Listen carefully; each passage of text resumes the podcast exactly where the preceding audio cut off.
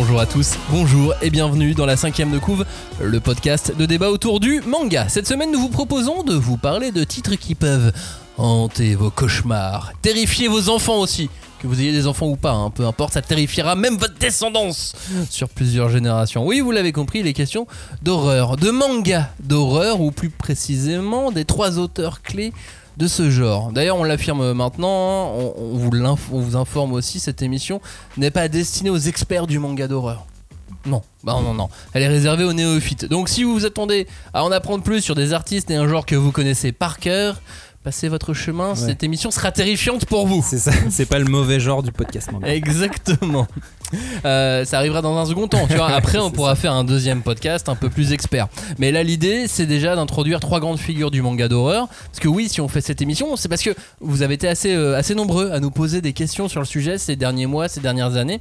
Par quoi je commence? C'est qui les mangaka reconnus? On a eu ces, ces vraies questions hein, sur, sur nos différents réseaux. Quels sont les différents styles? C'est quoi les spécificités de tel ou, ou tel mangaka? On a fait un point sur tout ça, un point basique. Donc on, on introduit ces grandes figures du manga d'horreur. Et c'est parti, générique dans la cinquième de couve. On ne pousse pas, s'il vous plaît. On ne pousse pas, c'est inutile. Le public n'est pas autorisé à assister aux épreuves éliminatoires.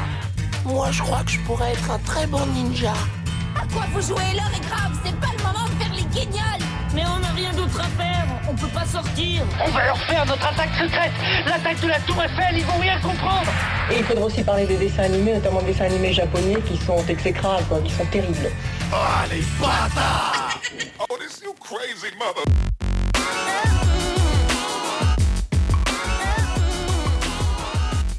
Bonjour à tous, bonjour et re-bienvenue dans la cinquième de couve, l'émission de débat autour du manga. Nous allons ici disséquer, dépecer, charcuter, aimer le manga d'horreur. Salut Julie, salut Robin, est-ce que vous êtes prêts pour parler d'horreur? Salut, ça va, Salut, ouais, on je y suis va. prêt. Go. Ouais, ok. Eh ben, on commence tout de suite. Alors, perdons pas de temps. Le manga d'horreur, c'est quoi? C'est un genre qui a toujours été très présent au Japon, qui a révélé des auteurs devenus essentiels dans ce paysage si particulier. Et si en France, il n'a pas toujours eu ses lettres de noblesse, hein, le manga d'horreur, et elle prend de plus en plus d'ampleur avec l'évolution du lectorat, un lectorat plus mature bien évidemment. Donc le manga d'horreur, c'est une galaxie d'histoires, toutes très particulières, mais c'est aussi un univers d'auteurs très variés de Shigeru Mizuki en passant par la rockstar Junji Ito ou l'inratable Kazuo Umez, nous vous proposons donc d'introduire et de vous présenter ces grandes figures du manga d'horreur pendant une heure dans cette émission. Et on commence avec la rockstar, le mec le plus connu si tu dis manga horreur euh, Ouais. auprès de Ouais. n'importe quel fan de manga, il sait te répondre ça, c'est Junji Ito. Junji Ito a 58 ans. C'est l'auteur spécialisé horreur le plus célèbre dans le monde aujourd'hui. Et il est vraiment célèbre. Oui. C'est- une vraie star, hein, ce mec. Adapté au cinéma à plusieurs reprises, plus de 20 films. J'ai compté, je dépasse, je devais être à 26 ou 27, quoi. C'est énorme. Adapté en animation, son travail est reconnu absolument partout. Aux États-Unis, c'est même Viz, le plus grand éditeur de manga des États-Unis, qui gère les publications à grand renfort de communication marketing. Je suis abonné à la newsletter, je reçois des trucs. Ouais. Mais tout, Tout le temps, tout le temps. Euh, achetez le nouveau Junji Ito. Ouais. Sauf que c'est écrit en anglais. Euh, il a reçu plusieurs Eisner Awards, des prix internationaux. Alors, pour commencer, quelles sont les spécificités de Ito? Comment reconnaît-on le travail de Junji Ito en un coup d'œil? Bah moi, pour moi, en un coup d'œil, c'est euh, le dessin. C'est qu'il a quand même un style graphique euh, assez prononcé. Euh, moi, je, dirais que c'est un dessin qui est quand même relativement fin pour un auteur qui parle d'horreur. Et il a aussi un vrai travail sur les formes et sur les matières qu'il va travailler, puisque l'horreur, c'est quand même un, un genre qui va convoquer beaucoup de matières, beaucoup de choses très organiques, euh, beaucoup de choses très différentes et très difficiles à représenter, d'autant plus en noir et blanc. Et je trouve que bah, Ito, lui, il a vraiment un sens pour travailler sur toutes ces formes, sur toutes ces matières. Il arrive à vraiment créer une esthétique de l'horreur. C'est vraiment pour moi le premier truc qui me saute aux yeux quand je dis du, Junji- du Junji Ito, c'est l'es- l'esthétique de l'horreur. quoi. Une esthétique qui te marque en plus. Ouais. hein. Ouais. Ça, ça s'inscrit dans ta C'est rétine. ça, c'est des images qui restent vraiment Ouais. gravées. Oui, des images que tu pensais jamais avoir à regarder Oui. un jour, mais Et tu savais pas que t'avais envie de les voir. en plus. tu voulais pas les voir, mais elles te restent euh, dans les yeux. Quoi. Ah, très clairement. Junji Ito est un grand fan de Kazuo Umez et de Lovecraft également. On parlera de Kazuo Umez tout à l'heure. Il fait malgré tout des études médicales. Il est diplômé. Il devient technicien dentaire Aïe, aïe, aïe. à 20, 20 et quelques années. Dentiste, ou technicien dentiste. dentiste. C'est quand même le métier propice à l'horreur par excellence. Avec peut-être, euh, je pense à taxidermiste aussi. Ouais, Hmm. bah c'est vrai que t'imagines toujours des trucs de série Z, euh, le dentiste maléfique, tu vois, qui doit. Puis même il y a des faits divers qui sont presque des films d'horreur en Oui. soi avec des dentistes. Gardien d'immeuble, taxidermiste, voilà, ça C'est ça. c'est le trio gagnant. l'horreur. Mais je pense que finalement cette formation peut-être euh, technique, ça l'a amené justement à travailler ce, ce trait un peu euh, un peu euh, fin, quoi, on va dire Chirurgical. Euh, mais après moi ce qui m'intéresse aussi chez lui c'est dans ses thématiques et en tout cas les les, les, les, les contextes dans lesquels se déroulent ces mangas, c'est que pour moi je trouve que c'est vraiment un mangaka de l'horreur contemporaine, c'est souvent des histoires qui se passent quand même euh, de nos jours euh, ou alors dans une, période assez euh, proche quoi. Et vraiment, j'ai l'impression qu'il y a une manière de, jouer avec la figure des légendes urbaines euh, qui est vraiment, vraiment un truc qui est Mm. très prégnant, bah, qui, a, qui a eu son gros effet de mode, je pense, dans les années 80-90, qui sont typiquement les années dans lesquelles Junji Ito a commencé euh, Ouais. sa carrière. Et, je trouve, et je, il me semble qu'au Japon, c'est un truc qui est encore plus prégnant. C'est vraiment devenu les nouveaux yokai, c'est les, Ah oui, les bah, légendes urbaines. quoi. Et j'ai vraiment l'impression que lui, Junji Ito, ce qui l'amuse, c'est travailler ce matériau-là. Plus dans les cabinets dentaires, ça tu dois avoir l'idée de. En de fait, légendes urbaines. C'est, affreux parce que je, je repense à une de ces, euh, un de ces portraits de femmes défigurées et elle a une de dentition mais tellement atroce. Et là tu te dis ah le mec il sait de quoi il parle tu vois donc Tu sais qu'il y a que dans le manga où j'ai pu voir des personnages qui avaient des dents sur absolument tous les orifices, les narines, Oh. les yeux, les oreilles. euh, j'ai vu des, des- des trucs comme ça, c'est horrible. Je sais plus qui c'était.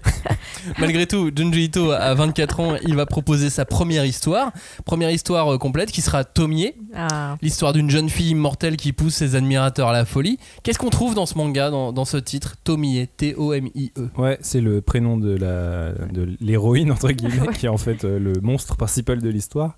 Euh, bah Tomie, c'est vraiment une véritable histoire de bad girl, c'est-à-dire que c'est une euh, c'est l'histoire quand même d'une nana qui s'est fait assassiner par toute sa classe et découpée en morceaux et qui va en fait revenir d'entre les morts pour se venger. Et en fait elle va euh, se rendre compte qu'elle ne peut plus mourir, c'est-à-dire que de, ça devient vraiment une espèce Mm. de boogie, boogie woman, on pourrait dire, qui va vraiment euh, parcourir euh, pas mal d'endroits, parce qu'en fait, les premiers chapitres se concentrent sur sa vengeance immédiate de ses anciens camarades de classe ou ses profs qui se sont débarrassés d'elle.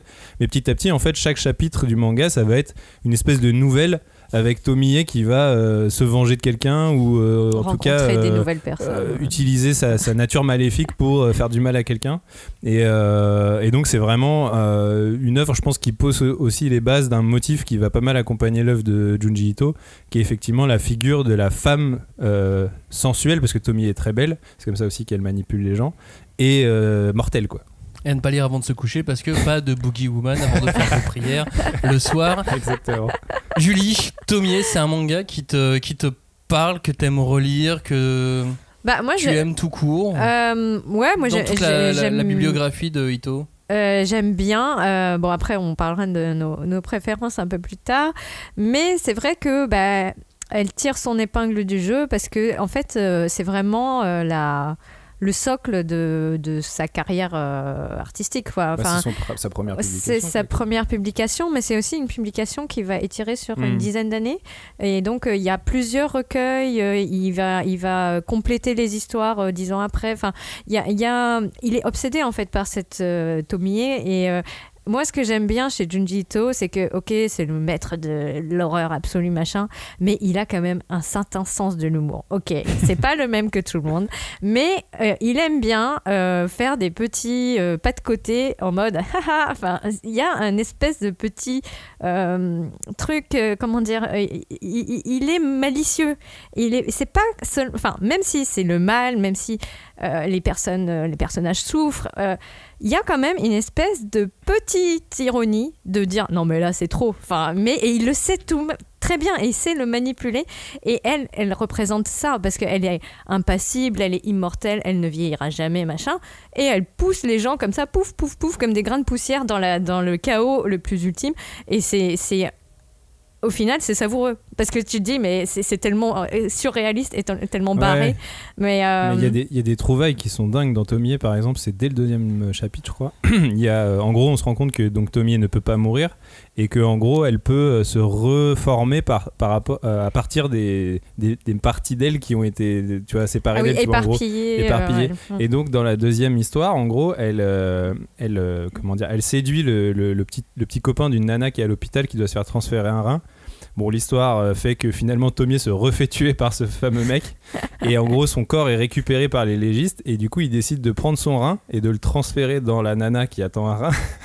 Donc, déjà, symboliquement, c'est quand même pas mal que ce soit la meuf qui a piqué son petit copain qui lui donne son rein. Et en fait, la nature de Tomie fait qu'elle va se reformer Ah, à partir de bah son oui. rein dans le bit de la meuf. Et donc euh, la meuf va grossir et va avoir une tête de Tommy à l'intérieur de son ventre qui vont du coup ils vont devoir l'opérer la- faire ressortir la tête. Et tu dis mais ça typiquement on parlait des, des- des formes que tu peux pas imaginer. Tu dis mais comment on peut avoir l'idée de faire un truc comme ça? Mais en même temps quand tu le lis t'es un peu à la frontière de ce que vient de dire Julie de à la fois c'est affreux et c'est un peu marrant quand même de voir une nana avec une tête dans son ventre et tout. Enfin, il y a un truc vraiment qui est à cette frontière un peu Ouais, ça fait euh, écho aussi aux histoires qu'on se raconte quand on est Oui, petit. voilà, et et pour lui, ça vient, aussi, ça, ça vient aussi en partie de, de, de là. C'est avec Tomier qu'il remporte son premier euh, prix, Hmm. premier manga, premier prix, le prix Umeze. Bah oui. Euh, avec lui-même euh, Kazuo Umez dans le jury. On, on reparle de, de cet artiste dans, dans une demi-heure à peu près. Mais pour revenir sur ses influences, donc, il parle donc de lui, de Umez, de Lovecraft. Mm. Il a lu euh, Shinichi Koga également, l'auteur d'une série célèbre au Japon mais jamais publiée en France, Eko Eko Asaraku. Mais aussi Edogawa Rampo, Hidoshi Hino, qui m'avait terrorisé avec euh, l'enfant insecte. Ah, J'ai oui. encore la, la couver- Rien que la couverture me terrorise. Qu'est-ce que vous voyez d'autre comme influence sur le travail de Junji Ito? Bah, ce qui est sûr, c'est que c'est un. Il le dit de toute façon dans tout- toutes les références que tu cites et qui dit lui-même, euh, enfin qui cite lui-même allègrement. Il y a une vraie érudition dans son travail, c'est-à-dire que c'est un, un vrai passionné de l'horreur, du genre horrifique, que ce soit un manga, donc ça c'est tout ce que tu viens de citer, mais aussi en cinéma. En fait, euh, il y a une grosse influence du cinéma d'horreur, alors certes japonais, mais aussi occidental. Donc le cinéma d'horreur euh, américain et le cinéma d'horreur italien aussi, puisqu'en fait. euh, il y a notamment un genre euh, de cinéma italien qui s'appelle le giallo. Donc giallo, Mm. je refais un petit peu le, le topo sur ce que c'est. C'est que c'est un, un genre italien qui vient des livres de genre, de livres de gare euh, italiens qui étaient dans des couvertures jaunes. Et giallo, ça veut dire jaune en, en italien. Et en gros, ça, ça définissait par extension après tout un courant du cinéma euh, un peu fantastique basé sur des intrigues policières où ça mélangeait en gros de l'horreur, de l'érotisme, euh, du- de l'enquête policière. très pulp en fait. Voilà, et en fait, ça, ça devenait une, une extension du pulp, mais en fait, il y, y a eu des cinéastes qui ont tellement travaillé ce matériau d'un point de vue vraiment cinématographique qu'ils ont vraiment recréé à partir de ce truc un peu de série Z un vrai genre cinématographique presque noble, on va dire. Et t'as des Argento. noms comme effectivement Dario Argento qui est le plus connu, mais avant t'avais Mario Bava, etc. Et donc euh, vraiment, ça c'est aussi une des grosses influences euh, de Junji Ito dans son travail, et notamment le- la figure de cette femme sensuelle et mortelle. C'est clairement un truc qui est très gialesque, puisque le giallo, il y a vraiment ce truc, c'est toujours des très jolies filles dans les giallo, etc. Donc je pense qu'il y a effectivement cette référence-là aussi. Ben, moi, j'avais effectivement euh, noté effectivement l'importance des, des giallo parce que effectivement, il a il a lit toujours, donc comme on disait toujours, les pires trucs, que ce soit euh, donc les, maladies, des accidents, des, des, des vengeances, donc des actes prémédités, on va dire. Avec la beauté, la finesse des traits. Et des- donc là, on a beaucoup parlé des héroïnes. Effectivement, il est quand même très porté sur la femme, euh, on va dire, euh, jeune et sensuelle. Euh, Dans Censor, c'est également une, Mm. une femme qui est au centre de l'intrigue. Mais euh, ça peut arriver que ça soit aussi des jeunes garçons. Euh, donc il y, a, euh, il y a aussi en fait ce- ce- cette mise à, l'écart de, ce qui est beau et jeune comme étant et qui va devenir immortel et donc qui va euh, donc voilà transgresser un tabou de, l'horreur. Et moi je pense qu'il s'appuie beaucoup sur ce truc Eros et Thanatos mais sans verser trop dans des choses trop érotiques grotesques comme on verra plus tard quoi Ouais. Et puis son, son travail, le travail de Junji Ito, il a aussi influencé des, si- des, des Ah gens bah oui. dans le cinéma. ça, À ça boucle l'inverse, ouais, Ouais. ça boucle. C'est ça qui est, qui est génial. Il a inspiré des gens comme Del Toro, par exemple. Mhm. Alors Del Toro, c'est vrai qu'on le cite souvent. Ouais. À chaque fois qu'on parle Bah. de gens qui ont été influencés par des mangaka. Bah, il aime ça. Mais et il aime ça. Il y a Alexandre Aja aussi qui Ouais. fait la préface de, De Tomie. de Tomie Bien sûr, dans ouais. l'édition de Mangetsu là. Il y, en- il y en a d'autres hein, dans la culture occidentale. Il a aussi bossé dans le jeu vidéo, Ito. Donc forcément, là, on se retrouve avec Kojima en termes de- d'influence. Kojima qui, je crois, aussi a fait une, une préface sur, un des Ouais. autres euh, mangas. Oui. Euh, Est-ce qu'on peut dire que c'est l'auteur qui a fait sortir l'horreur en manga de ses carcans confidentiels en dehors du Japon? Bah, c'est une bonne question, mais en tout cas, oui, c'est lui qui est devenu quand même euh, le porte-lance. euh, Le porte-drapeau, Ouais, ouais. porte-parole. Euh, mais parce qu'il est aussi hyper prolifique. Et Oui, euh, il n'arrête jamais. Et il a une bibliographie qui est vraiment euh, longue, euh, comme euh, je sais pas comment dire, mais ça, ne se, ça se déroule comme ça à l'infini. Et il est toujours très inspiré aussi par les- la culture occidentale, je trouve. Que, donc, tout à l'heure, on parlait du cinéma, des influences qu'il y a eu au- aux États-Unis ou en, en Italie. Mais moi, je trouve que c'est quand même quelqu'un qui donc a grandi avec Kazuo Umezu, qui a grandi dans les années 70, et il a process tout ça. Et tu, tu le vois dans ses œuvres, qui sont donc éditées à partir des années 80, mais il y a une espèce de patte 70s, il y a des influences très psychédéliques, euh, pardon, ah, je vais y arriver. Mais euh, c'est- euh, ouais, le truc de la spirale, tu dis, mais, mais qu'est-ce qu'il prend? Enfin, il y, y y a des trucs, franchement, tu sens les vapeurs de LSD qui montent. Enfin, c'est très, très étrange. Mais parce que moi, je, je suis persuadée que c'est, ça reste un auteur qui est profondément joyeux et qui s'amuse beaucoup en faisant ce qu'il fait. Il Je adore pense. faire peur. Et ce qui euh, symboliserait le succès aujourd'hui dans le monde entier, dans le reste du monde aussi, c'est que toutes ces influences viennent d'avant, d'une époque qui revient à la mode aussi elle-même. Ouais, clairement. Et donc comme euh, il s'est il s'est les époques l'ont influencé sur son travail, que les époques reviennent à la mode, du coup son travail revient lui aussi. Tu veux dire que ça forme une mode. spirale Non, c'est pas C'est une boucle. Euh, c'est une boucle. C'est une boucle. Mais ouais, oui, euh, ouais, ouais, il y a quelque chose que- que- comme ça. Après, si vous voulez parler de Spirale, on parle euh, de, de Spirale. Il y a d'autres œuvres, hein, effectivement. Il y, a- il y a Spirale dont on n'a pas parlé, qui est une série sur une ville obsédée par les spirales. Il y a euh, Gyo, une histoire dans laquelle les poissons sont sous une sorte de contrôle bactérien. Bah, ils ont des pour pieds. le résumer pour très vite. hein. Euh, et puis après, il y, a des- il y a des types plus courts. Il y, a du- Frankenstein, par exemple, Ouais. par laquelle vous avez euh, envie de commencer, par laquelle vous conseillez un, un auditeur qui a envie de se lancer dans le manga d'horreur, qui sait pas par quoi commencer, mais qui a envie de lire du Ito. On commence par quoi? Bah moi je dirais euh, alors moi j'ai moi j'ai commencé euh, Ito par Spiral, c'est le premier euh, manga que j'ai découvert de lui euh, édité en France. Euh, je sais pas si c'est une bonne porte d'entrée. Après pour moi c'est son œuvre la plus connue je pense Mm. donc euh, en tout cas en France. Quelque part c'est la peut-être la plus cosmique aussi, elle a un truc vraiment de Ah oui, euh, oui. elle amène l'horreur de Ito dans un dans une autre dimension qui apporte une nouvelle compréhension, enfin si on peut dire une compréhension de ce que veut dire Ito mais je trouve qu'il y a vraiment un truc assez total dans Spiral qui est, tu vois là où Tomier je pense que c'est une très bonne porte d'entrée aussi parce qu'en plus c'est sa première et euh, il y a un vrai travail d'évolution. C'est assez impressionnant d'ailleurs quand tu lis les, ce que disait Julie sur le fait que c'est ça a été fait sur plusieurs années ça se voit quoi. Le, le dessin il évolue Ouais, vachement et tout. Le premier chapitre il est même un peu hard tu vois euh, en termes de dessin mais après ça s'améliore vachement. Et en même temps c'est une super porte d'entrée parce que c'est le début tu vois. Mais Spiral je trouve qu'il y a vraiment un truc euh, Ouais, pour moi, c'est peut-être son œuvre la plus complète, euh, la plus maîtrisée, et donc je trouve que ça fait, c'est quand même une chouette manière de rentrer euh, dans cet univers un peu bizarre. Quoi. Ouais, bah, moi, j'avoue que j'ai une préférence aussi pour Spiral parce que euh, il y a une cohérence euh, sur toute l'œuvre euh, qui est très agréable. En plus, là, on a des, une très belle édition qui est sortie il n'y a pas très longtemps. vrai. Et en plus, enfin, comment dire, je trouve que les images iconiques de qu'on a de Ito se retrouvent beaucoup dans Carrément. Spiral. Donc, euh, notamment la, par exemple, pour vous donner une idée, euh, la fameuse femme euh, défigurée par une spirale avec un chapeau cloche. Enfin, voilà, elle, est, là-dedans. euh, Il il y a- et, et à nouveau, enfin. Il y, a ce, y a tout, effectivement. Il y a, ce, délire euh, cosmique autour de cette ville euh, qui va euh, petit à petit sombrer comme euh, dans un tourbillon, euh, se rapprocher plus en plus de quelque chose. Et on ne sait pas.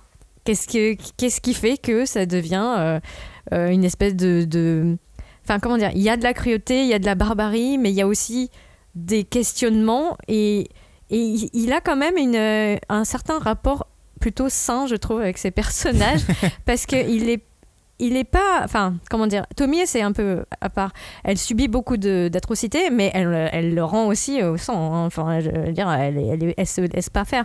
Mais il, y a des personnages comme ça qui sont les fils conducteurs et ils déambulent comme ça. Et ils savent pas où ils vont, ils sont paumés. Et t'as as vraiment envie de leur dire tout va bien se passer, mais tu sais pas trop où tu vas. Enfin, c'est- super. euh, Enfin, au final, ça, ça reste une, une super lecture. Enfin, même euh, après des années, quoi. Spiral ou Gyo par exemple, c'est aux éditions Delcourt euh, Tonkam. Euh, et les autres titres euh, comme Tomier euh, ou, les, ou Sensor, c'est aux éditions Ouais. Mangetsu. Oui. C'est Ouais. globalement les deux éditeurs qui se Bah, partagent. après, de toute façon, euh, et que le ce soit, gâteau ouais, Junji Ito. Exact. que ce soit chez l'un ou chez l'autre, de toute façon, les éditions sont quand même très belles. euh, Il Oui. y a quand même un gros travail de remise en avant de l'œuvre de cet auteur et, Enfin, avec tout ce qui sort, il y a moyen de trouver une porte d'entrée. De toute manière, si c'est pas Spiral, ça sera autre chose, mais il y a moyen de trouver. euh. Après, il y a les histoires courtes, effectivement. Ouais, voilà. Ouais. Alors, ça sera pas aussi transcendant qu'un Spiral. Non, mais il paraît, moi je les connais pas toutes, mais il paraît qu'il y en a qui sont incroyables. Bah, quoi. en fait, Enfin, tout, qui tout peuvent dépend des lecteurs, tu euh, vois. Moi, par ouais. exemple, sur un lecteur de nouvelles, j'a- j'accroche bien sur ce Ouais. genre de petites histoires courtes plus que sur quelque chose de, de- de plus long. Bah, Frankenstein, c'est un bon compromis. Par exemple. par Tout à fait. Et en plus, c'est une de ses plus récentes. euh, C'est vrai. euh, ouais. Pour terminer sur la vie de Junji Ito, il s'est aussi marié avec une artiste aussi flippante que lui, Ayako Ishiguro. Elle fait des chats.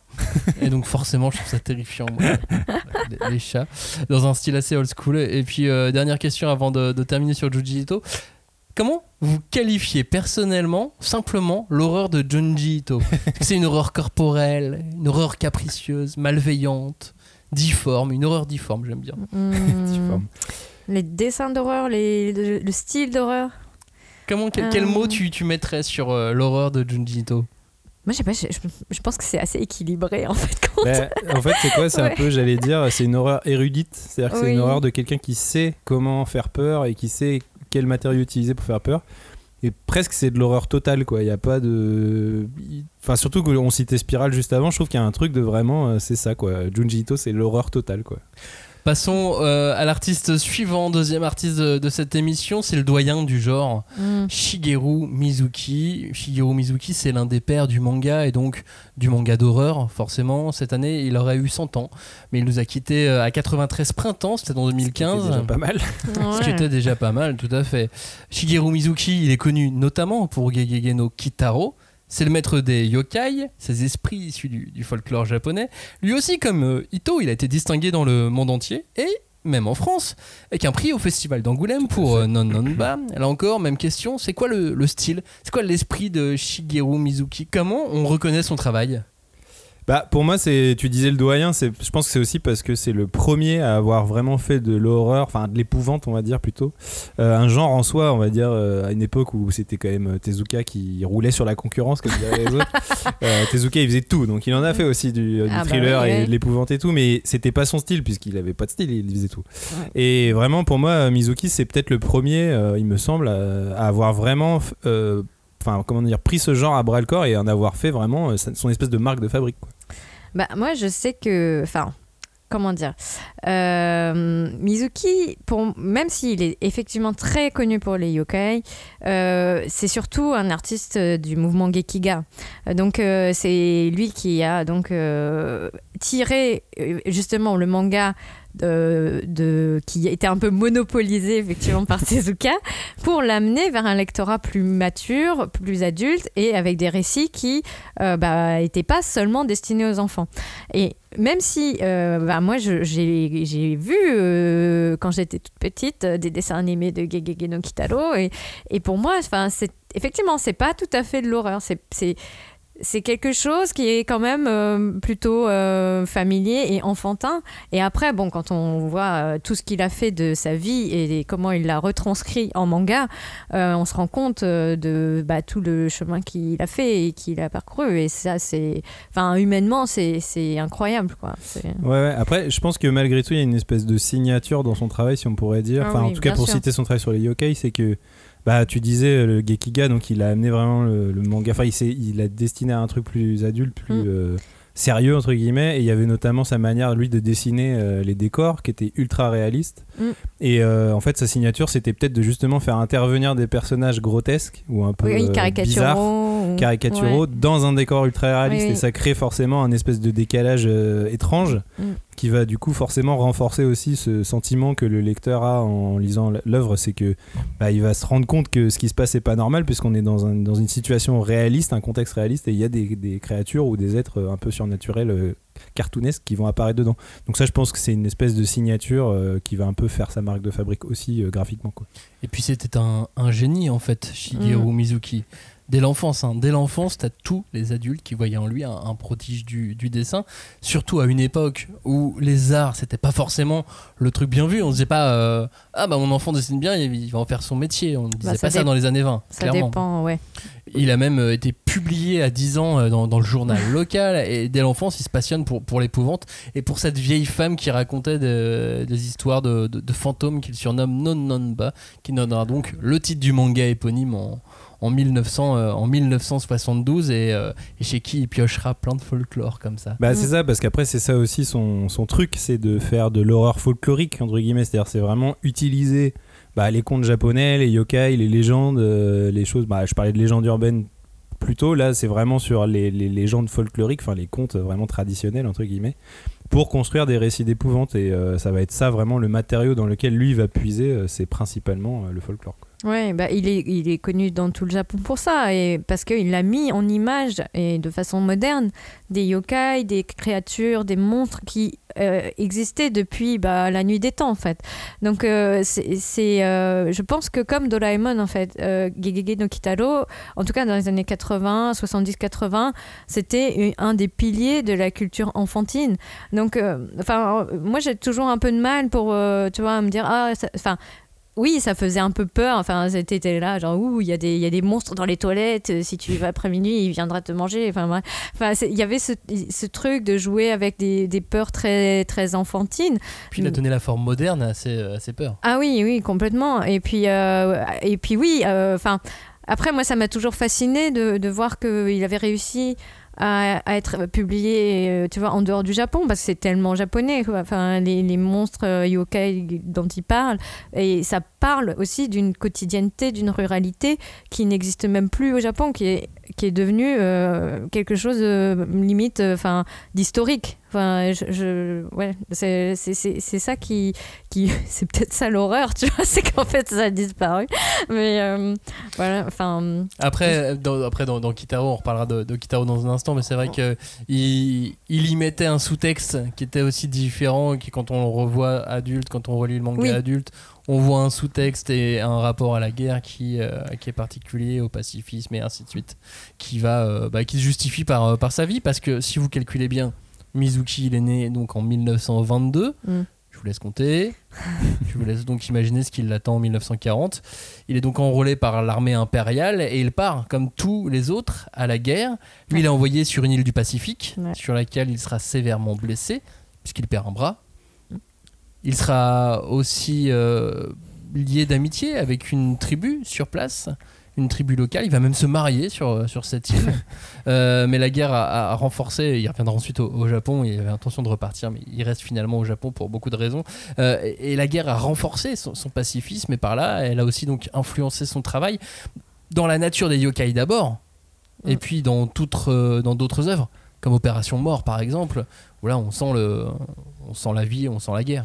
Bah, clairement, pour moi, Opération Mort, c'est vraiment peut-être son savoir-faire qu'il a mis dans les récits d'épouvante. Là, il le met au service de l'horreur humaine, on pourrait dire. Enfin, pour moi, limite, Opération Mort, c'est ça son vrai récit d'horreur. Oui. Parce que c'est un, donc c'est une histoire vraiment de bidas euh, japonais. euh, sur une île euh, pendant le conflit quoi et vraiment ça commence comme un espèce de truc du quotidien euh, de euh, bah voilà enfin bon il y en a qui meurent certes de, mala- de malaria de trucs comme ça mais c'est tu vois c'est pas très violent. Et d'un coup euh, le récit bascule complètement dans l'horreur il y a les bombardements euh, américains etc et là ça devient vraiment t'as des images horrifiques quoi. T'as des images de charniers de mm, de mecs défigurés et de qui deviennent quasiment des monstres humains quoi. C'est plus du tout c'est même plus des êtres humains quoi. C'est de dire euh, bah là là on n'a plus affaire à des êtres humains on a affaire à des soit des des, comment dire des, gens qui sont des tas de viande et soit des monstres des monstres qui, qui font des tueries de masse quoi et donc vraiment là on est on a on a, on a ce truc de euh, Ok, avant il faisait peur aux enfants et maintenant avec ça il te dit bah euh, la vraie horreur euh, finalement elle est pas dans les petits monstres de nos, de nos légendes, elle est chez l'être humain quoi. ouais. Ben voilà, ouais, c'est ça, hein, les monstres, les yokai, c'était enfin vraiment plutôt des, des manifestations naturelles qui servaient un peu à expliquer le monde euh, qu'on ne pouvait pas comprendre, quoi, qui était invisible. Donc euh, c'était une explication plus ou moins rationnelle finalement. Mais là, euh, il n'y a aucune rationalité face à ce que tu vois ou ce que tu vis. Quand effectivement tu te bouffes des bombes sur la gueule et que tu vois des enfants, des gens euh, qui n'ont rien à voir avec euh, ton impérialisme et tout, euh, mourir sous tes yeux et que tu peux, tu peux rien faire. Donc il y a vraiment ouais, cette mise en, parallèle ou une espèce de miroir hyper déformant du, yokai qui était gentil, quoi. Enfin, qui était limite. Enfin, parfois, les, les yokai, quand bien même ce sont des monstres, ils peuvent agir comme des, espèces d'esprits protecteurs. Donc, je pense qu'il a cette il a commencé en, disant, bah voilà, euh, en plus après il a fait du kamishibai. Kamishibai, c'était une façon de divertir les enfants après la guerre. Il n'y avait plus la télé, etc. Donc il, il du théâtre de papier traditionnel où on racontait des histoires dans la rue et les enfants avaient un petit peu d'argent de poche pour acheter des bonbons, pour payer le mec qui racontait l'histoire. Et en fait, bah, je pense qu'il a voulu un peu euh, leur, euh, comme Tezuka l'a fait aussi à, à sa façon, euh, je- tu vois, guérir un peu les enfants en leur disant, bah voilà, euh, vous avez quand même des, des- des esprits qui peuvent veiller sur vous, mais pas euh, les humains là qui sont en train de déboîter les autres, euh, enfin pour une raison euh, vaine ou pas. Bah, D'ailleurs, Kitaro, euh, c'est justement une adaptation d'une histoire de, de Kamishibai, mais en manga qui deviendra donc en 1967 euh, Gegege no Kitaro, parce que euh, après la guerre, en, en revenant, il y a eu donc euh, l'occupation américaine. Mm. Donc, ce ce qu'il a fait, il a vendu du poisson, il a fait des petits boulots, euh, puis il a fait donc artiste de Kamishibai, euh, et c'est là qu'il euh, qu'il a probablement pris l'idée de, de, de- de Kitaro et l'envie de le faire, euh, de le faire en, en- en manga, et c'est probablement mon préféré des titres de cette émission, parce que bah, ouais, c'est logique, en fait, j'ai une affection assez enfantine avec, euh, avec Kitaro que je peux pas avoir avec un Hito. ou, ou Umezu, tu vois. Ouais. C'est le moins terrifiant, tu, le donc. voyais- euh, tu le vois pas en Kamishibai, euh, Ito? Non, pas trop. Ah ouais. si, ça doit être marrant. C'est évidemment le, le moins terrifiant, mais ça- c'est pas nécessairement le moins dur. C'est juste que c'est plein de sous-textes, que ça reste une histoire pour enfants, mais que ça reste aussi une histoire pour euh, les grands enfants, Oui. et que euh, et Kitaro, il vit pas des trucs que des trucs cool. Ah Loin non, de là. non, non. Donc il y a, y a des- il y, a des- il y a des vraies tranches de drame avec un petit peu d'horreur, parce qu'on reste sur euh, des monstres, on vit dans un cimetière, tu vois. Mm. Donc forcément. euh, Je me souviens qu'il y avait des jouets. C'est comme la famille Adams, quoi. Oui, oui, voilà, mais il y avait des jouets de poupées Kitaro avec des, des tombes en plastique et tout. Enfin, c'était- Évidemment. Ouais, bon, ouais. Bon, en tout cas, plus qu'un auteur d'horreur, c'est une figure japonaise à plein de niveaux. Shigeru Mizuki, il a notamment beaucoup travaillé aussi sur l'histoire, sur ce qu'il s'est passé pendant la guerre, euh, comme on le disait euh, tout à l'heure. Et donc, il a fait aussi des vrais bouquins qui ne sont pas des mangas. Euh, il a aussi fait un bouquin, par exemple, une biographie sur euh, sa biographie à lui sur euh, Hitler. Hitler, ouais. Et, euh, et sa postérité au, au Japon, c'est faite de son vivant, ça c'est sûr. En France ou à l'étranger, c'est bien plus récent. Qu'est-ce que vous conseillez aujourd'hui pour rencontrer le travail de Mizuki si on veut euh, justement participer à cette prospérité euh, posthume? Bah, ce qu'il y a, c'est que donc c'est assez récent. euh, Il y a, il me semble, un éditeur qui, qui remet en, en lumière le travail de Mizuki, c'est Cornelius. Donc déjà, euh, financièrement, c'est pas le plus facile pour se lancer dedans parce que les bouquins chez Cornelius sont pas donnés, mais c'est des très belles éditions, donc ça vaut le coup. Après, euh, bah, tout dépend de ce qu'on veut découvrir. Si c'est euh, plutôt le travail euh, de l'auteur sur justement la guerre, l'horreur humaine, etc., bah, ça va plutôt être Opération Mort ou même sa biographie. Après, si c'est plutôt pour effectivement découvrir le merveilleux monde des petits yokai, comme Maxime, si vous aimez, euh, si vous êtes un grand enfant et que vous voulez lire des petites histoires de yokai, vous pouvez lire Kitaro, mais c'est une œuvre vraiment prolifique et aujourd'hui, il me semble que Cornelius, ils ont quand même réédité vraiment beaucoup de choses. Et donc, tout est dispo, hein. quasi, ouais, voilà, tout Oui, est et puis pour le coup, c'est un très bon euh, titre de médiathèque. Enfin, vous Ouais. le trouvez très facilement parce que euh, donc euh, voilà, si, si Ouais, parce l'aspect financier vous fait un 30 peu balles, peur. que Voilà, les, forcément les médiathèques mais- en général sont bien de- euh, pourvues en Mizuki. Ils sont pas à 15 les Kitaro? Ah, peut-être parce qu'ils sont en souple. euh, Ils sont souples, ouais, ouais. les- les Ils sont dans la, dans la, sont- comme avec les Tezuka. Ah, ça reste tout, ils sont 15 dans la euros, Ça reste gamme. 15 euros, soit. Mais euh, Ouais. ça reste un petit éditeur, tu peux pas. Oui, non, non. C'est pas, c'est pas des gros, c'est pas des gros volumes, donc ils sont obligés. Puis C'est forcément des de. très très beaux livres, hein, franchement, ça vaut le coup. Bon, très simple, mais, mais très bien. Moi, je suis content. Après, euh, après Shigeru Mizuki, passons au virtuose. Ah. Le virtuose de l'horreur. Maître et virtuose à la fois, Kazuo Umezu. Kazuo Umez, maintenant. C'est- c'est- c'est- il a décidé de. Bah ouais, c'est bizarre parce que en japonais ça se lit Umezu. euh, Mais, Oui. bon, bref. Bah ouais. Mais peut-être il a trouvé qu'on prononçait une mal. petite son fantaisie. euh, Bah, en, même temps, il est fantasque. C'est un Oui, personnage fantasque. Oui. Tapez son nom sur, dans, dans Google Images. C'est vrai qu'on a, on, on a rarement des, on a beaucoup de photos de mangaka Ah mais là c'est avec Umez. euh, on est, T'as même un sujet sur Trax que tu peux retrouver. Alors, Je sais pas Ah si oui, sur oui. YouTube il est facilement accessible, mais sinon sur. Arte vous devez pouvoir le trouver et tu le vois et il parle vraiment comme un vieux monsieur bizarre. Mais Il pourrait être considéré comme le père du manga d'horreur, moderne ou non, et il va sur ses 86 ans, hein, c'est pour ça que c'est moderne ou non. hein. Euh, ça ne l'empêche pas de toujours dessiner, puisque euh, là, en effet, à l'occasion d'une exposition consacrée à son travail au Japon, il sort une nouvelle œuvre, une suite à Je suis Shingo, 27 ans après sa dernière publication. Et euh, ce qui est drôle, c'est que c'est son prix reçu à Angoulême en 2018 qui l'a poussé à concevoir à nouveau quelque chose. C'est donc un homme haut en couleur qu'on reconnaît justement pour les couleurs qu'il porte toujours. Une marinière rouge et blanche. Mais est-ce que c'est la seule chose reconnaissable chez lui, Robin, cette marinière? Non, bah après Kazuo Umezu, on a dit c'est le maître de l'horreur, c'est pour une bonne raison. Euh, moi, je pense que ce qui est reconnaissable chez lui, c'est euh, il y a son style graphique dont on parlera peut-être un petit peu après, mais les thématiques quoi. En gros, euh, Kazuo Umezu, c'est vraiment l'auteur qui a euh, fait basculer euh, finalement euh, le bizarre de Mizuki dans la terreur, tu vois vraiment le truc. il a vraiment Mhm. créé l'horreur moderne telle qu'on la raconte en manga autour de thématiques assez récurrentes. Donc t'as, euh, bah, c'est quand même ces héros, c'est quand même souvent des enfants qui sont face, qui font face au monde des adultes. Donc ça, je pense, c'est une manière de traiter des peurs primales des enfants, tu vois, parce que les enfants, bah, c'est les, petits êtres qui ont peur. Ils ont peur du noir, ils ont peur des monstres, ils ont peur euh, que leurs parents les abandonnent, Ils etc. sont fragiles, ces Ouais, enfants. ouais, voilà. hein, Et après, voilà, il y a des figures aussi. Je parlais de l'abandon. Bah, souvent, c'est incarné par une figure de la mère un peu maléfique. Alors ça, bah, Ouais. certes, ça permet de traiter de la peur de l'abandon, mais il y a aussi le fait que euh, la cellule familiale, qui est no- normalement, euh, comment dire.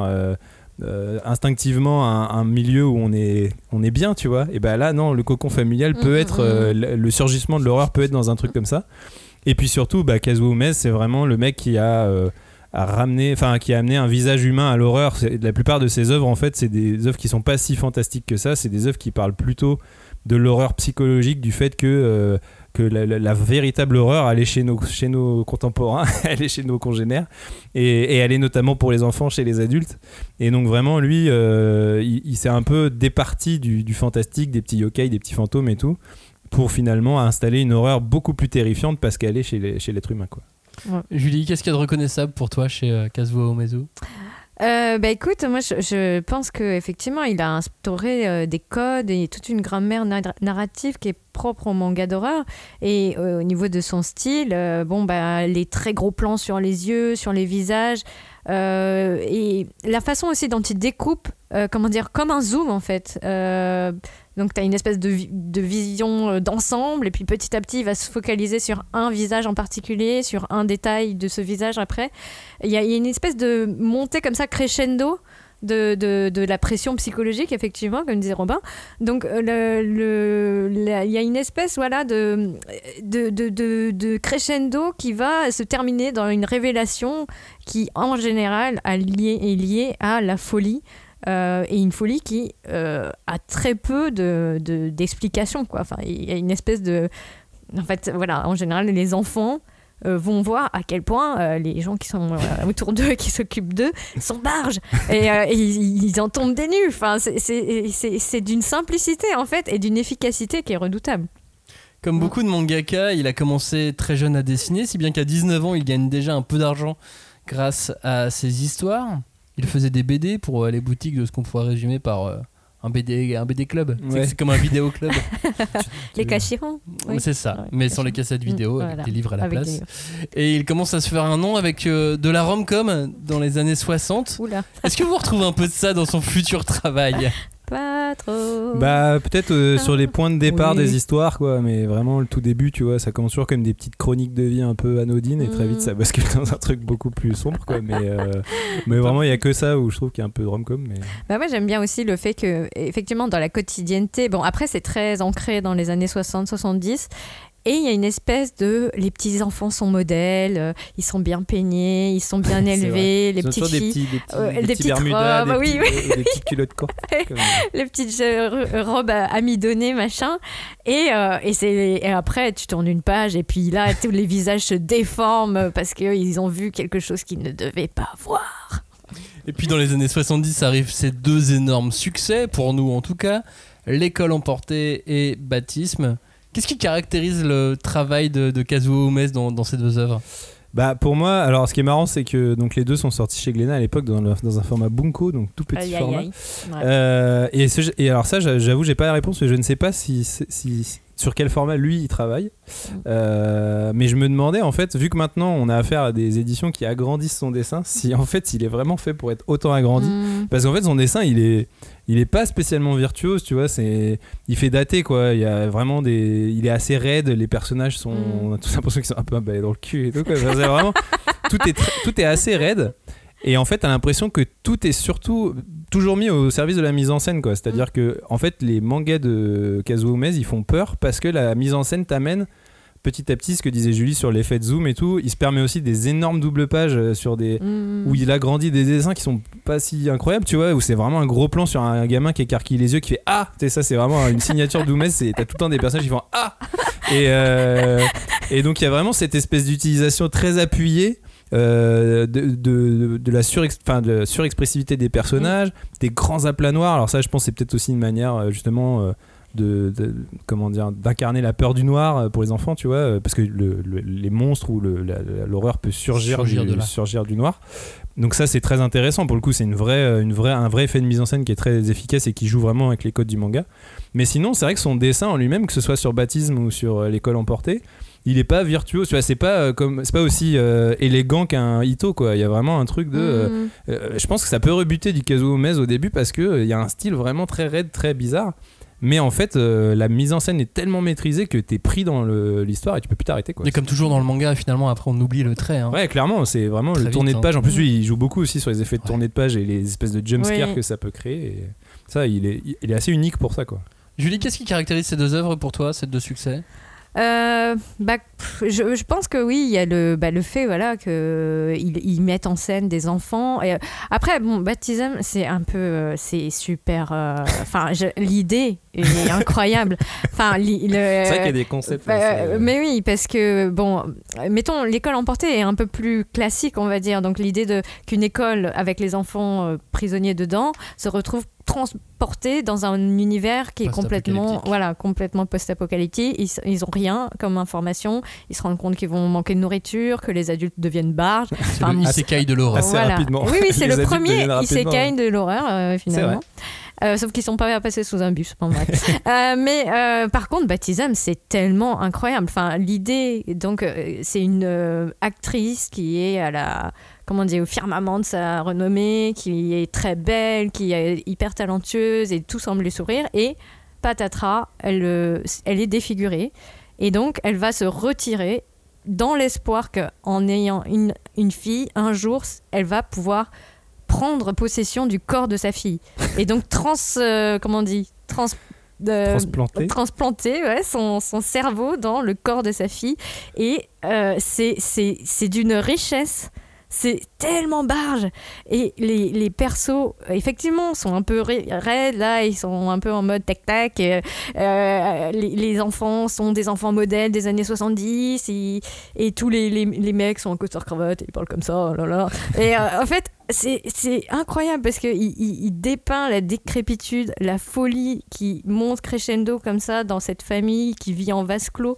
C'est euh, hyper euh, impressionnant. C'est- En fait, c'est ça. C'est que tu, tu, tu veux, malgré toi, connaître la fin et tu peux pas t'arrêter de lire et de tourner les pages. Enfin, c'est Bah, de toute façon, tous ces auteurs de l'horreur, ils jouent sur, sur les peurs de, de l'être humain et du lecteur et Mm. il appuie sur des petites touches très précises dans le cerveau. Ouais. Mais Ouais. c'est vrai que sur Baptism, il est là où il est très fort, c'est qu'il arrive à tenir son concept, quoi. Parce que le concept Oui. est fort déjà de base. Il te permet quand même de parler de pas mal de trucs. euh, assez vertigineux sur la psyché humaine, l'identité, genre c'est quoi être un être humain finalement, est-ce que c'est ton corps, ton esprit, etc.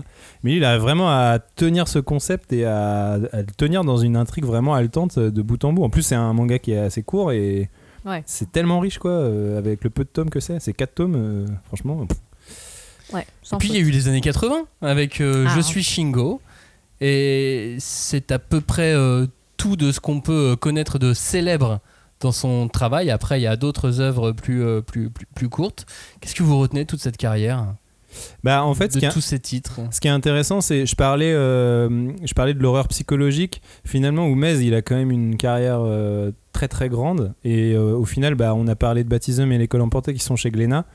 Euh, The Je suis Shingo, c'est euh, au Lézard Noir, qui a réédité, réédité aussi d'autres œuvres de, de Oumez et qui peut-être là vont aller vers des territoires un peu plus fantastiques. Euh, qui sont pas forcément parce que je suis Shingo c'est pas hyper fantastique non plus c'est globalement une histoire euh, d'enfant euh, qui dialogue avec un robot et enfin après il y a plein d'autres trucs mais je veux dire c'est pas le pitch est pas super fantastique de base alors que dans ces autres euh, séries c'est plus des trucs avec euh, la femme serpent enfin vraiment des espèces de, de figures beaucoup plus mythologiques on va dire de l'horreur et donc je pense que c'est ça qui est intéressant avec lui, c'est que finalement c'est le maître de l'horreur aussi parce que bah, il l'a un peu traité sous toutes ses formes. A priori, euh, sous toutes ses formes, il a réussi à faire des, des récits puissants. Parce que même les trucs qui sont pas sor- sortis chez nous, c'est des trucs qu'on marqué. euh, Enfin, euh, il y a un numéro spécial de la revue Atom qu'on a tous lu, j'imagine, parce que c'est le, re- Ouais. le- le numéro spécial horreur. Et quand tu vois l'influence que Oumez il a eu sur tous les auteurs d'après, Mm. et souvent, il te cite des trucs que nous, on connaît pas en France. quoi. C'est des, des petits récits qui les ont terrifiés. Donc, il a vraiment ce truc de. euh, Oui. c'est, vraiment le pape du, du, du genre. Quoi. Bah, disons que, en fait, ce qui est intéressant, c'est que ça ramène aussi euh, euh, à cette histoire du manga. Parce que c'était. En fait, comment dire, les, les- les récits d'horreur, c'était rare qu'il y ait une série. Tu vois, c'est pas quelque chose qui était sérialisé. Donc, c'était des récits courts, on va dire de quelques pages, peut-être deux chapitres, trois chapitres au mieux, qui étaient donc distillés dans des feuilletons, dans des magazines dédiés en plus à des thématiques horrifiques, etc., qui ont disparu depuis. Et je pense que chacun, peut-être, n'était pas abonné, mais il arrivait que de temps à autre, tu tombais sur un de ces magazines. Et oh, c'était tellement euh, genre le, truc aberrant, le truc euh, auquel tu t'attendais pas, que forcément ça te marque et tu vas l'emporter avec toi et tu vas le, nourrir, tu vas y revenir, tu vas y repenser. Et euh, donc, bah, pour répondre à ta question, Max, moi je retiens donc Baptism pour tout ce qu'on a dit parce que voilà, je pense qu'on peut pas passer à côté. Et euh, il y a aussi, moi, ce qui me fait halluciner, c'est que donc il a 19 ans dans les années donc 1964 ou 5, et donc c'est euh, le moment où Mizuki, lui, va vraiment commencer sa carrière de mangaka. Donc ils ont 10 ans d'écart à peu près, et c'est le moment donc dans les années début des années 60, euh, 70 où ils vont vraiment frayer le chemin là du manga d'hor- d'horreur. Et, euh, comme tu disais euh, enfin comment dire vraiment il y, a- des retombées sur toute une génération pour euh, voilà créer des, des récits qui vont être de plus en plus barrés de plus en plus psychologiques de plus en plus fantastiques et voire carrément horrifiques C'est pas les seuls, hein. on va parler Ah ouais. euh, dans, dans, dans le temps qui, qui nous reste, il nous reste un quart d'heure pour euh, euh, parler d'autres d'autres artistes, d'autres mangaka. On a parcouru la carrière donc de ces trois grandes figures, il y en a d'autres, beaucoup beaucoup d'autres. Mais ce qui est étonnant à chaque fois, tu parlais de magazines de prépublication, c'est que ces auteurs sont presque tous prépubliés dans des magazines, tu pourrais dire Seinen, magazine pour adultes, c'est de l'horreur. Alors pas du tout, c'est euh, dans des magazines à destination des jeunes femmes, dans des magazines dits shoujo. Comment ça se fait? Elle vient d'où cette spécificité? Pourquoi au Japon on a dit le manga d'horreur c'est pour les jeunes filles? Ah ah. Bah, je pense que c'est lié au.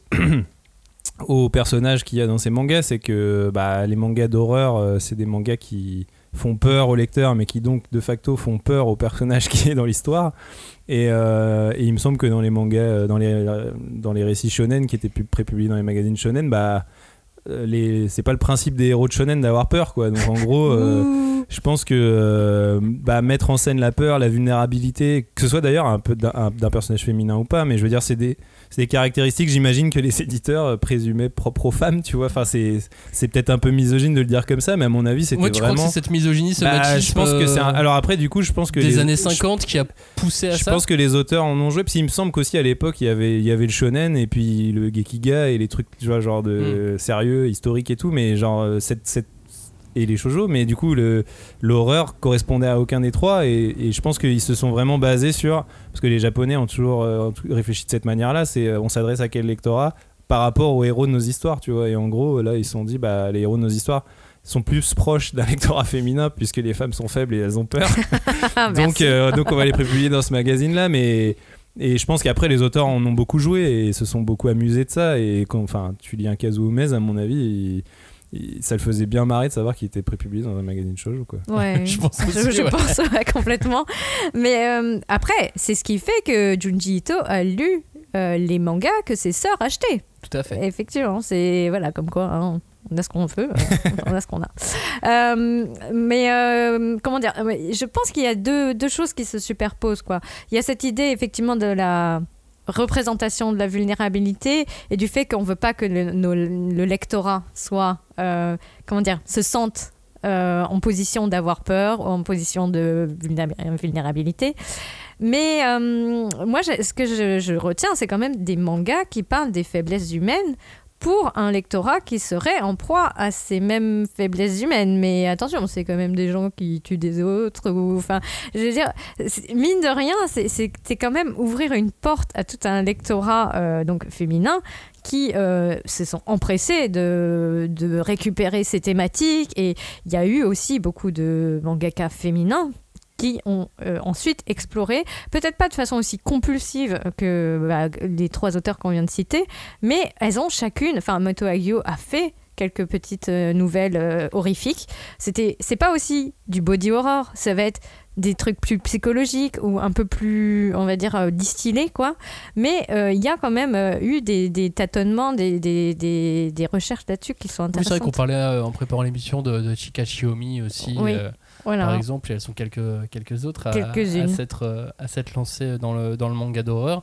Et puis, de toute façon, même euh, on- aujourd'hui, même sur les, les mangakas actuels, on ne sait pas forcément toujours si, Si. ce sont officiellement des hommes ou, ou Oui, des c'est vrai. femmes. Donc comme quoi, on s'en fout un peu. Mais cela Oui, dit, un des, complètement. un des romans matriciels de l'horreur, c'est Frankenstein, ça a été écrit par une femme, tu vois. Donc il y a Bah peut-être oui. aussi euh, un truc euh, Ah, bah, dans la sensibilité féminine qui peut apporter aussi euh, quelque chose de plus intéressant. Et c'est peut-être ce qui fait aussi que l'horreur japonaise, en tout cas dans le manga, est différente de l'horreur occidentale, même si elle s'en est inspirée. Parce qu'elle s'adresse pas forcément à un public, euh, public. masculin, parce que l'horreur occidentale, les films d'horreur, c'est regardé par des garçons, quoi. Et sachant que euh, l'actuelle vague d'horreur US, où chacun des films sont. en- tous les films là en ce moment qui sont produits, les Annabelle, machin, et tout est rentable. Mais genre Ouais, ultra rentable. Mm, Et il s'adresse à des ados, mm. tout court. Euh, garçon, fille, mais il Oui. vise vraiment de l'ado Ouais. tout court, quoi. Bah, et ça marche. Disons que, enfin, traditionnellement, euh, on en avait parlé un petit peu dans d'autres émissions, mais le manque, enfin, comment dire, le, tout à l'heure on parlait des yokai, le, le, le, le- comment dire, le- le- l'esprit vengeur, le, le- le spectre qui vient te hanter, etc. Traditionnellement, c'est un esprit féminin. C'est un esprit qui euh, a des regrets, qui veut se venger d'avoir été euh, tué euh, ou violé ou je sais pas, ou mort en couche, etc. Et donc, effectivement, il y a peut-être ce, truc un peu, voilà, de la figure féminine qui, a peut-être plus de choses à dire, en tout cas, ou qui, en tout cas, peut se permettre d'explorer des, des, des contrées qu'on interdit aux garçons.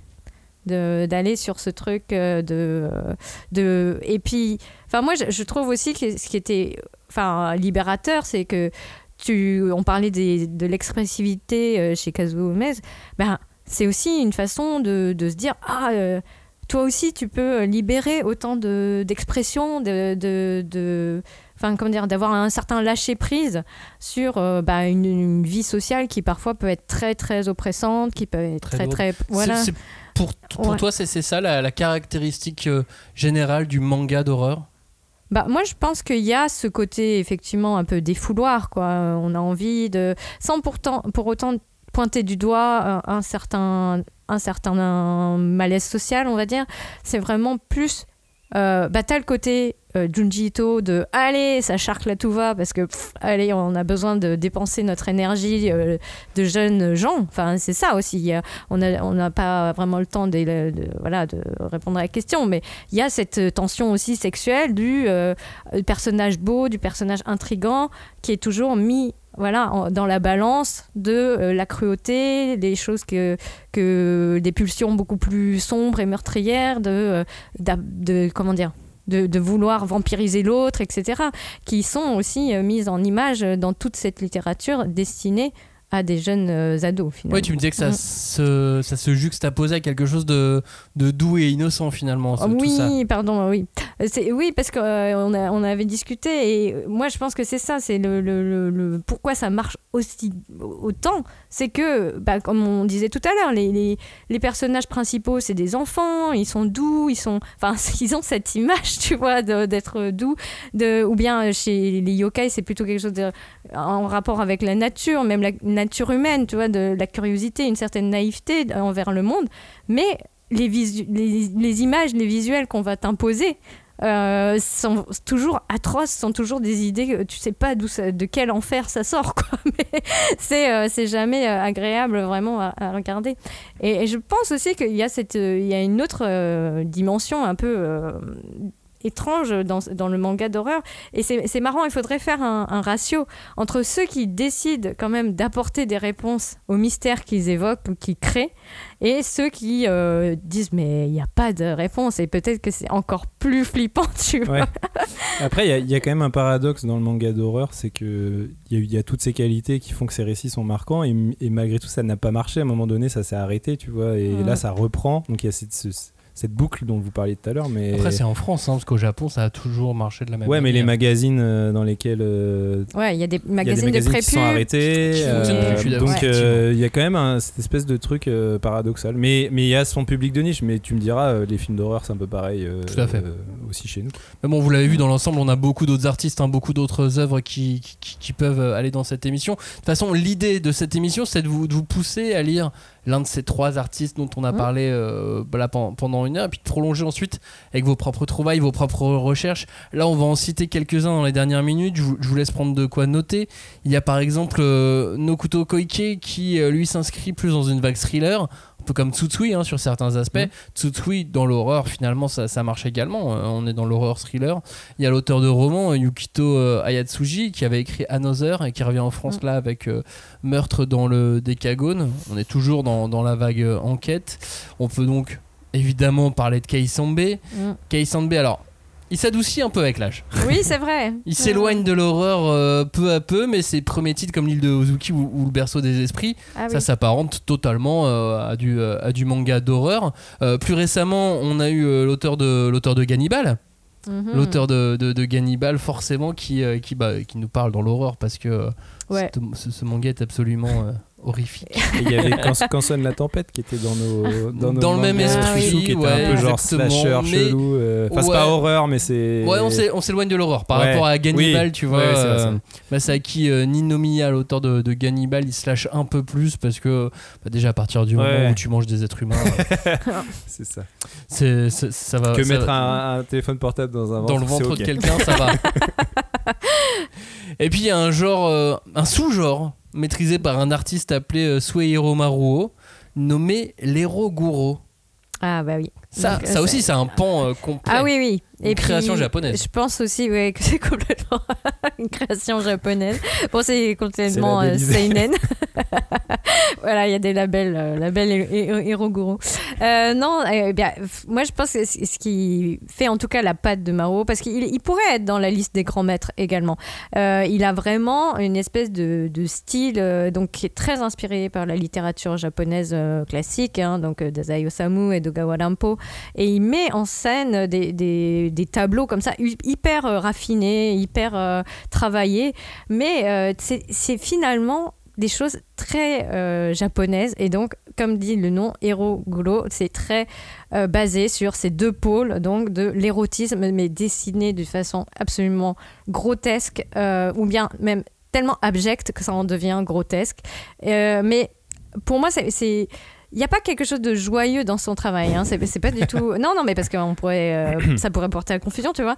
Mais euh, je trouve que c'est vraiment un travail plutôt de, de- d'équilibre parce que euh, tout est flamboyant en tout cas chez Ma- Maruo et il y a une espèce de recherche comme ça de baroque de très très je sais pas comment dire enfin, vraiment c'est- ça passe ça, ça part dans tous les sens et en même temps il y a une sobriété il y a une espèce de retenue qui fait que voilà, il y a, il y a des choses que tu trouves absolument magnifiques et ça représente des cadavres en train de courir dans un cimetière et tu fais Ah mon Dieu Euh, Et, et c'est ce paradoxe-là qui est incroyable, je trouve. Tu mets ça dans quel case, toi, Robin, les Rogo Bah, euh, Tu pour- le labellises aussi ça.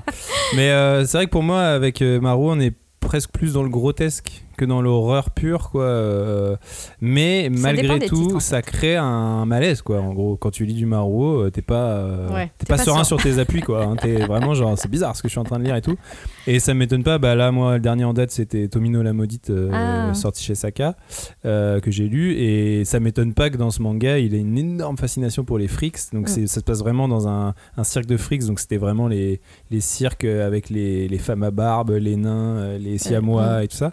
Et donc vraiment, euh, finalement, les Roguro dans ce titre-là, il est pas euh, très prégnant, mais il y a vraiment ce- cette fascination pour euh, les Le- corps bizarres, euh, le fait de, de travailler la chair, travailler les corps et tout. Et effectivement, ce manga qui est pas euh, horrifique, il te met mal à l'aise quoi quand tu le lis. Donc il y a vraiment ça chez lui. De toute façon, on peut avoir, là, on va avoir une page entière hein, d'artistes en tout genre qui s'apparentent euh, totalement ou légèrement à l'horreur. Normalement, vous avez eu le temps de prendre un, un petit stylo. Euh, pour rester dans les Roguro, on peut parler de Shintaro Kago, qui a notamment signé Anamorphosis, euh, Robin. Ouais, alors euh, bah lui c'est une autre figure de l'Héroguro et du grotesque, mais alors lui il pousse le truc encore plus loin, je trouve. Il a Ouais. vraiment, euh, c'est c'est presque too much en Ah oui. vrai.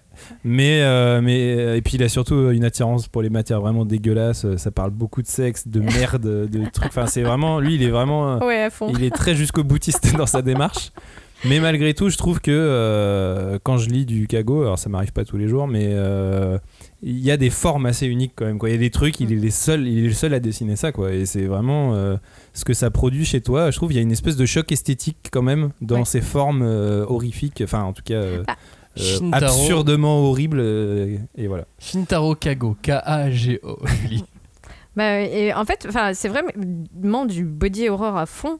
Mais moi, je mets quand même une petite réserve, effectivement, dans le too much, parce que bah, c'est quand même beaucoup des jeunes filles qui y sont représentées et vraiment dans des situations euh, extrêmes. Euh, et euh, comment dire, euh, je mettrais pas ça sous tous les yeux. Non, C'est, voilà. Et, euh, et là où, euh, en fait, ce qui me gêne chez Kago, c'est que je n'ai que des images. Je, je, je, je trouve qu'il est plus sur l'illustration, Bah, la recherche esthétique vraiment pure, c'est vrai. et le, le récit qui est censé accompagner l'horreur et te créer un cocon d'ambiance n'est absolument pas présent. C'est vrai, mais à la fois j'ai un peu le même rapport avec Maruo, moi pour le coup. Ah oui. Je trouve que narrativement, je m'y perds un peu. Enfin, c'est pas des mangas tout comme Kago que je prends du Ah, mais plaisir forcément à lire, hein. mais par contre, je trouve qu'il y a des chocs esthétiques qui sont euh, assez uniques. L'enfer en bouteille. Il y a également euh, Osumaru Furuya qui a fait euh, l'Ichi Ikari Club, notre Ikari Club qui a été édité euh, chez, chez IMHO. Là aussi, on est, euh, on est dans une autre veine encore, mais on est, on est dans la famille. Oui,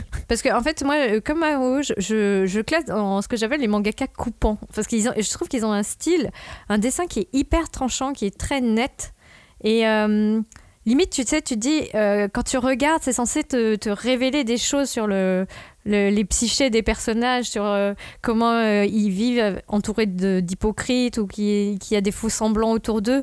Et donc, le- leur exubérance ou, leur, ou, même la façon dont ils sont dessinés doit euh, enfin t'amener à euh, voilà comprendre quels sont les, les, les vrais euh, les vrais enjeux de l'histoire mais euh, bon il y a toujours un malaise quand tu lis du Fuloya hein.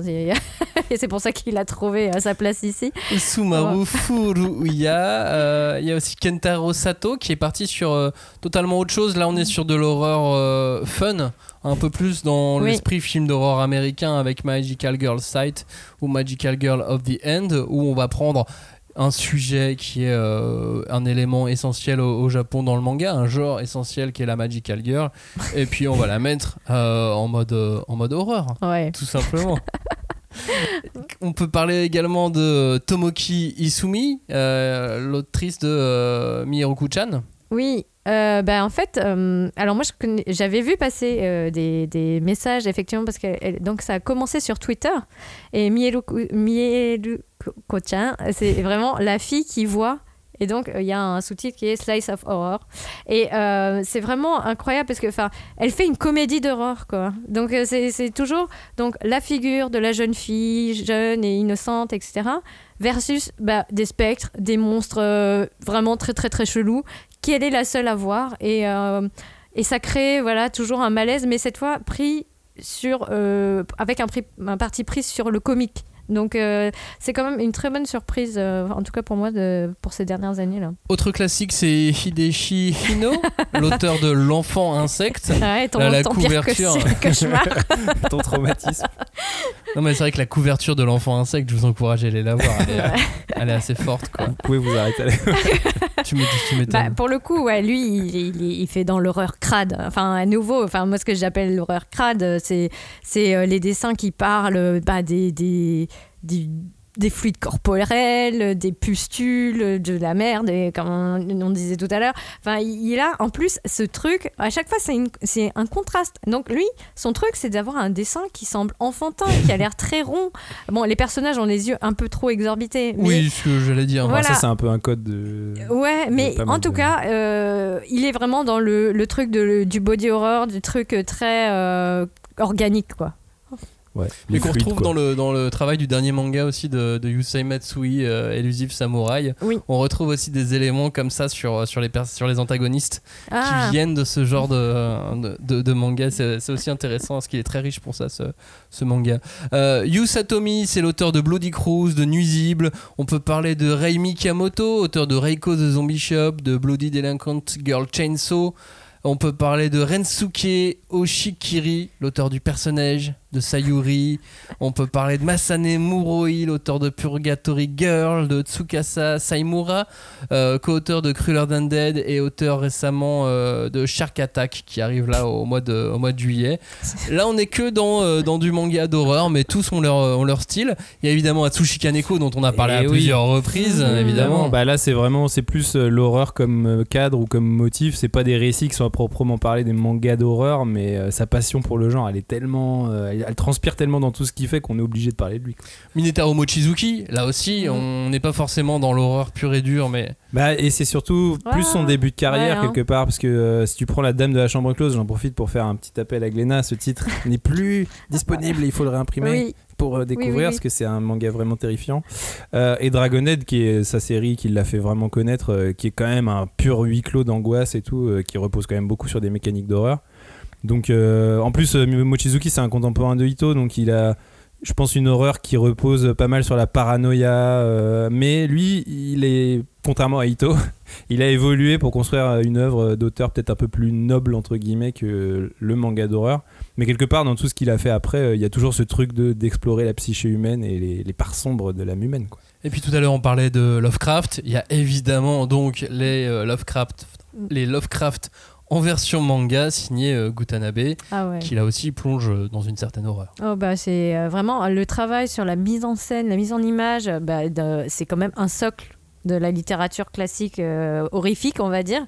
Et mais en fait, enfin Go, Go Tanabe, il avait quand même écrit, enfin en tout cas chez nous, avait été publié Kasane. Euh, donc euh, sur le, le mythe de, du, du, yokai qui vole le visage. Donc, euh, et bon, déjà, il avait quand même une, une appétence pour ce genre horrifique. Donc, c'est super de voir à quel point, voilà, il est toujours dans cette création d'une ambiance de de, de sentiments d'angoisse qui sont assez diffus et que petit à petit il va amener jusqu'à voilà la révélation complètement euh, brutale d'une folie euh, et, et bien souvent une folie qui n'a pas de réponse hein, encore une fois D'un Mm, goût, on passe à un go avec euh. Go Nagai pour terminer cette émission, parce que Go Nagai, on le connaît pour énormément de choses, comme Tezuka finalement, hein, Ouais. ils ont touché à, à énormément de choses, et Go Nagai, comme euh, d'autres, a touché lui aussi à l'horreur, mais à l'horreur grand public. Mm. Finalement, enfin, j'ai envie de le, le transmettre comme ça, avec un titre comme Devilman. Ouais. Où on n'est on pas dans quelque chose de tendre, mais en même temps on a de l'action dans Devilman qui, euh, qui, qui, nous, qui nous engage comme si on lisait euh, un shonen d'aventure, sauf que c'est loin d'être euh, c'est loin d'être joyeux. Non c'est pas c'est pas très joyeux Et, il emprunte Gonaga, il emprunte énormément au code de l'horreur, et de toute façon il est contemporain de, de plusieurs des artistes euh, dont on a parlé dans cette émission. Voilà, je pense qu'on a fait un tour à peu près euh, Ouais. en non exhaustif, Ouais, mais si vous voulez euh, savoir l'influence de l'horreur sur le shonen, vous écoutez notre émission sur euh, le shonen bascule dans l'horreur. Évidemment, parce que tous ces artistes ont influencé euh, les, les auteurs de Chainsaw Man, de Jujutsu Kaisen. Forcément, on le retrouve dedans. Tout à fait. C'est pour ça que c'est important aussi de, Bah, de de revenir, replacer oui. les grandes Mm. figures de temps en temps euh, au milieu de ce, de ce paysage pour aussi comprendre d'où ça vient, pourquoi ils font ça, d'où Comment tout ça a évolué, idée, comment ça a ouais. évolué. Ouais, Mm. ouais, c'est Mm. toujours aussi, euh, c'est toujours important. Donc voilà, j'espère que cette introduction, en tout cas aux grandes figures du manga d'horreur, et puis à cette, ce petit listing à la fin, euh, vous, vous aura plu. Nous, ce qu'on fait, c'est qu'on part en vacances, pas longtemps, mais euh, Sur une île déserte avec un mec avec un grand impair et un crochet. Tu m'avais pas dit ça En même temps, euh, quand tu vois tous les, euh, tous les survival manga, euh, ils ont tous aussi euh, emprunté, euh, emprunté à l'horreur, forcément. Non, on part en vacances, quoi. Une semaine, deux semaines, on va voir ça. On va vous mettre des rediffs.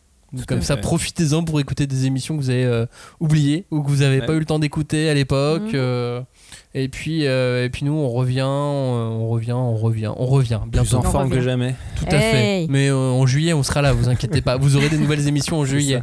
C'est juste pas exactement quand en juillet, mais ça va revenir. Yes. On a le temps de, le temps de préparer tout ça et de partir un peu en vacances. Euh, on vous remercie de nous avoir écoutés. Et puis donc, on, on vous souhaite un bon été et on se retrouve très vite au mois de juillet. À bientôt. Ciao, salut